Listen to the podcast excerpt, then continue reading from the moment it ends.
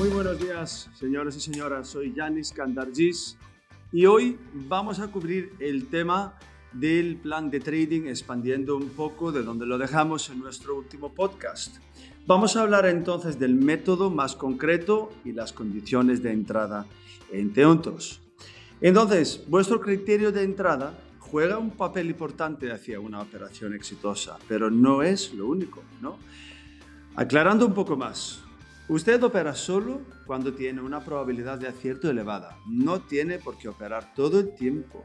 No tenemos por qué sobreoperar solo porque la plataforma a nuestra disposición nos está dando precios muy buenos o vemos las flechitas verdes y rojas que nos hacen mm, querer hacer algo más de lo que teníamos que hacer.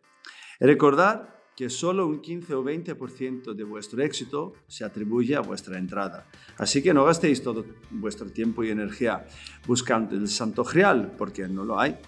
Y como ya sabéis, algunos de los mejores traders del mundo son correctos solo un 50% de las veces y aún así consiguen rentabilidades superiores.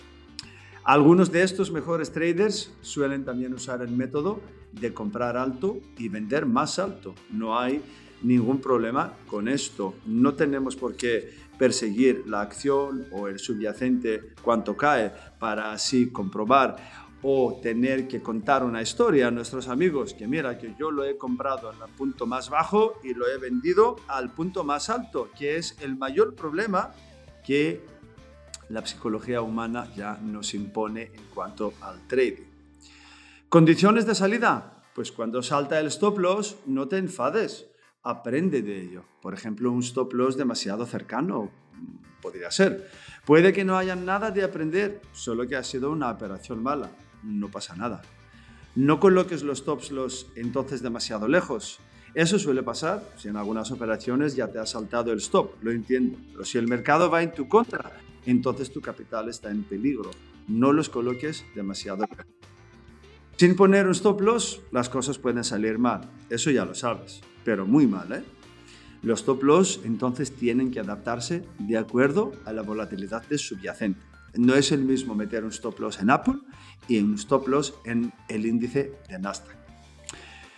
Por último, evita colocar estos stop loss cerca de números redondos o justo en niveles de soporte o resistencia porque todos hacen lo mismo. Y como dicen en la psicología y en la bolsa, si es obvio para todos, es obviamente erróneo.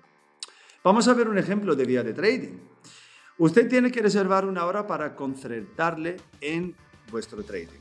Es fácil distraerte, ¿no? Tómate tu tiempo para estudiar los mercados, los que te gustan, no hace falta todos. Estudiar los gráficos, la parte fundamental, identificar tendencias actuales, ver un poco el análisis técnico, las noticias, a de todo eso, pues buscamos los niveles de soporte y resistencia y los escribimos, los anotamos en nuestro plan de trading. Y luego ponemos alertas alrededor de estos niveles. No hace falta comprar al mercado. Y a veces, la mayoría de las veces, cómo utilizamos nosotros, los traders profesionales, las órdenes, es entrar entre la horquilla, en el spread. No ejecutamos al mercado, sino ponemos órdenes limitadas mediante en el spread ofrecido porque así ganamos unos precios mejores. Busca noticias fundamentales sobre el instrumento que te interesa y pon un recordatorio, pongamos 10 minutos antes de que salga el número. Por ejemplo, esto podría ser los tipos de interés, el PIB, la inflación, etc. Y prepárate para tu trade. ¿Cuánto está disponible a arriesgar en tu operación? El precio de entrada, ¿qué va a ser? Pon un precio de salida. Esto te dará la cantidad arriesgada por operación. Muy importante. Pon una toma de beneficios, considera tu ratio riesgo-beneficio en este caso. Y al final, considera el tiempo que anticipas estar en este trade. Y por último, pues disfrútalo, ya sabes. Hasta la próxima.